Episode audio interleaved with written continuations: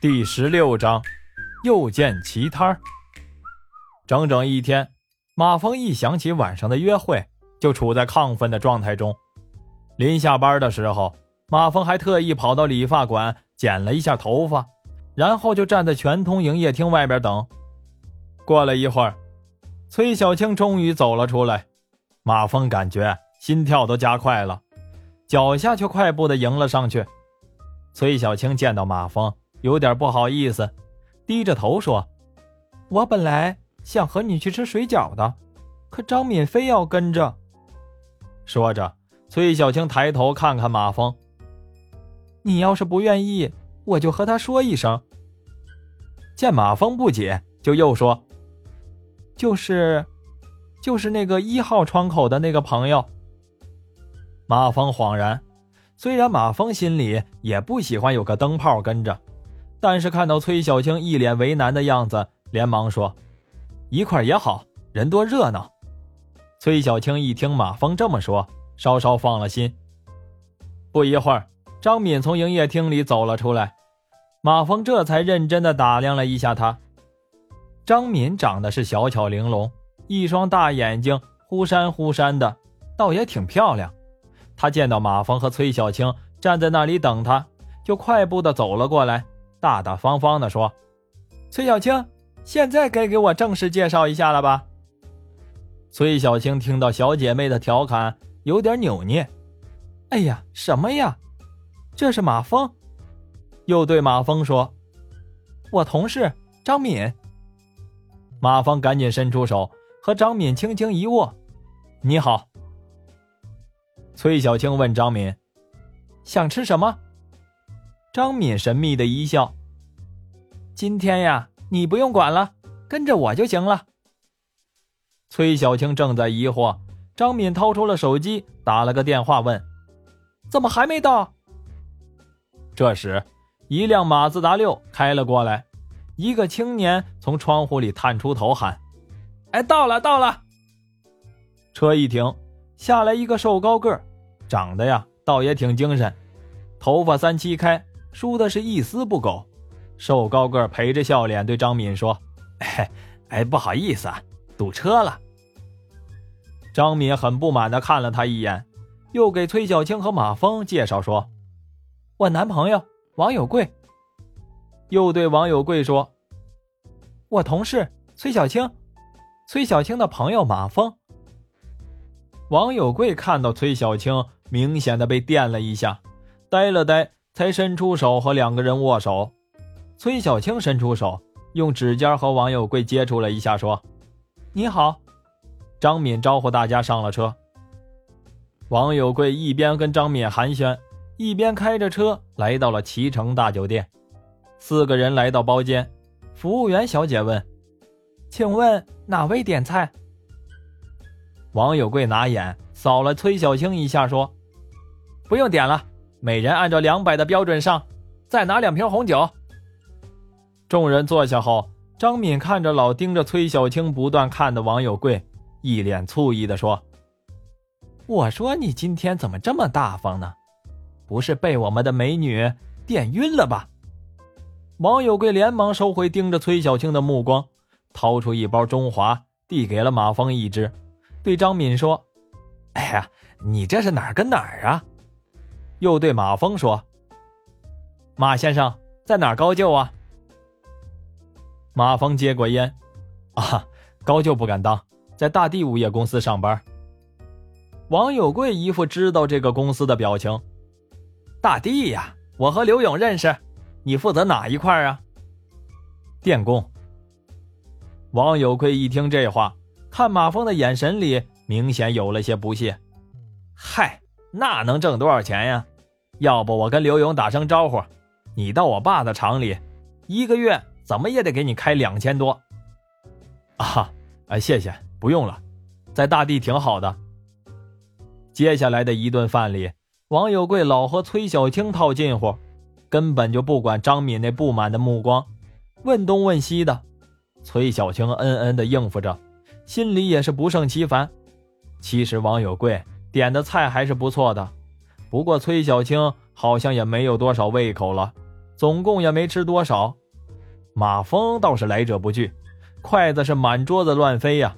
说实话，马蜂家庭条件不好，这里边很多东西马蜂都没吃过。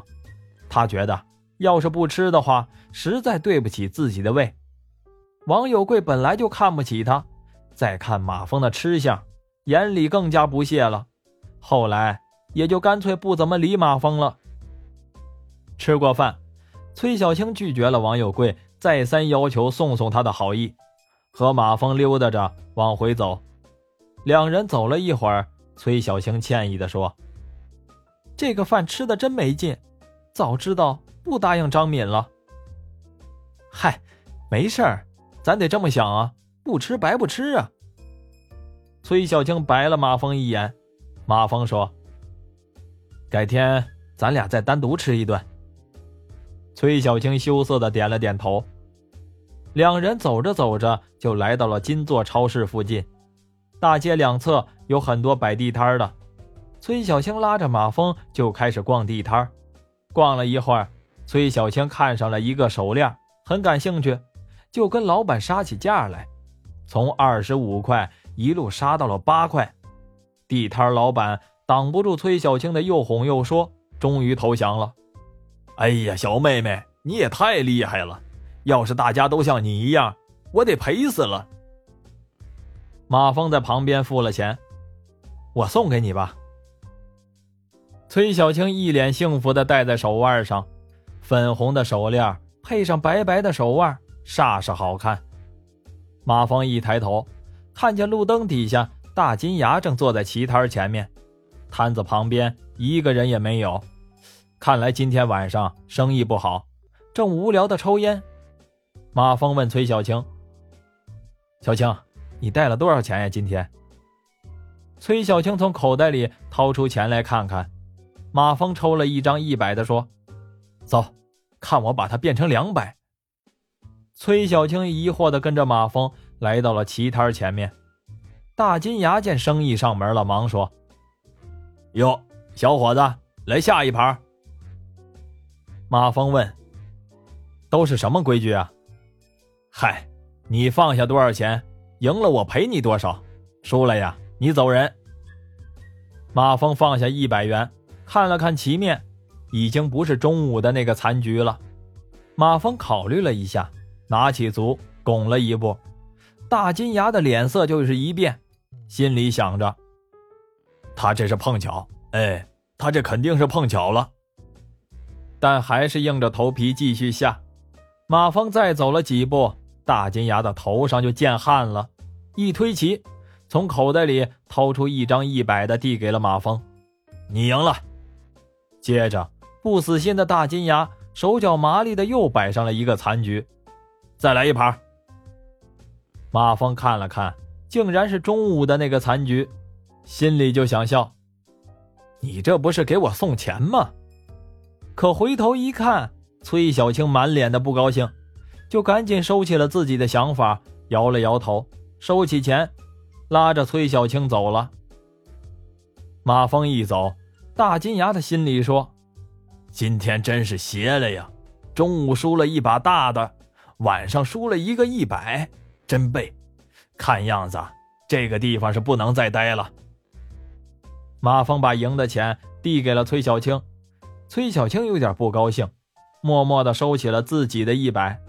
马峰有点慌了，赶紧解释说：“这是我第一次赌棋，以后不会了。”崔小青听到马峰解释，这才高兴起来，却依然嘴硬地说：“你赌不赌，我才不管呢。”马峰很自然地又拉着崔小青的手四处逛了一会儿，崔小青的手软软的，好像没有骨头一样。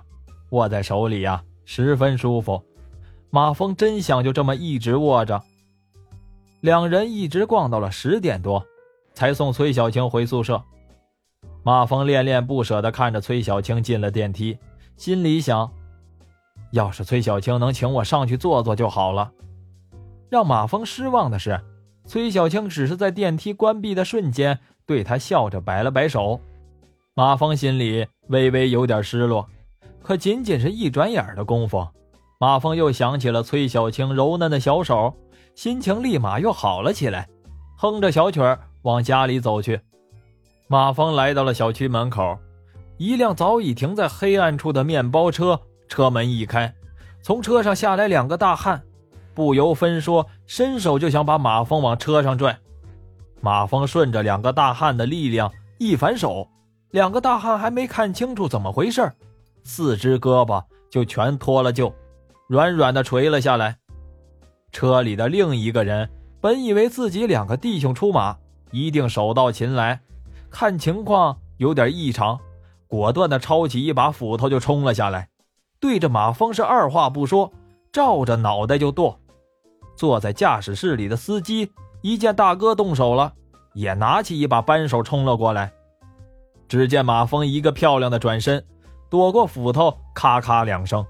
拿斧头大汉的双臂也脱了臼，斧头落地的瞬间，马峰右脚一勾，挑起斧头抓在左手，反手就架在了抄扳手司机的脖子上。司机吓得手一松，扳手也咣当落在地上。司机老老实实的站在那里，一动也不敢动了。马峰看着眼前的这几个家伙，心里说：“这几个小子可够硬气的，胳膊脱臼。”愣是一声不吭。马峰用斧头轻轻拍了拍司机的脸：“兄弟，是哪条道上的？”说完了，自己也觉得有趣，但黑帮电影上都是这么演的，自己也就依葫芦画瓢。最后，拿斧子冲出来的大汉恶狠狠地说：“会两手很拽吗？你知不知道，你麻烦大了？”马峰恨他刚才出手就把自己往死里面招呼，直接飞起一脚，汉子的小腿骨咔吧一声脆响，只见汉子闷哼一声就倒在了地上。马峰踩住了汉子的另一只小腿，说：“为什么对我下手？是谁派你们来的？”汉子恶狠狠地盯着马峰：“有种你弄死我！”你他妈的死定了！只见马峰的脚上用力，周围几人清楚的听见汉子小腿骨头崩裂的声音，汉子嘴里发出呵呵两声，就昏了过去。这时，马峰闻到了一股骚味司机的裤子滴答滴答的开始往下淌着液体，另外两个汉子的眼里也全是恐惧。马峰看了司机一眼。司机扑通一声就跪下了，连声说：“我说，我说。”马峰回头，啪啪两声打晕剩下的两个大汉，盯着司机说：“说吧，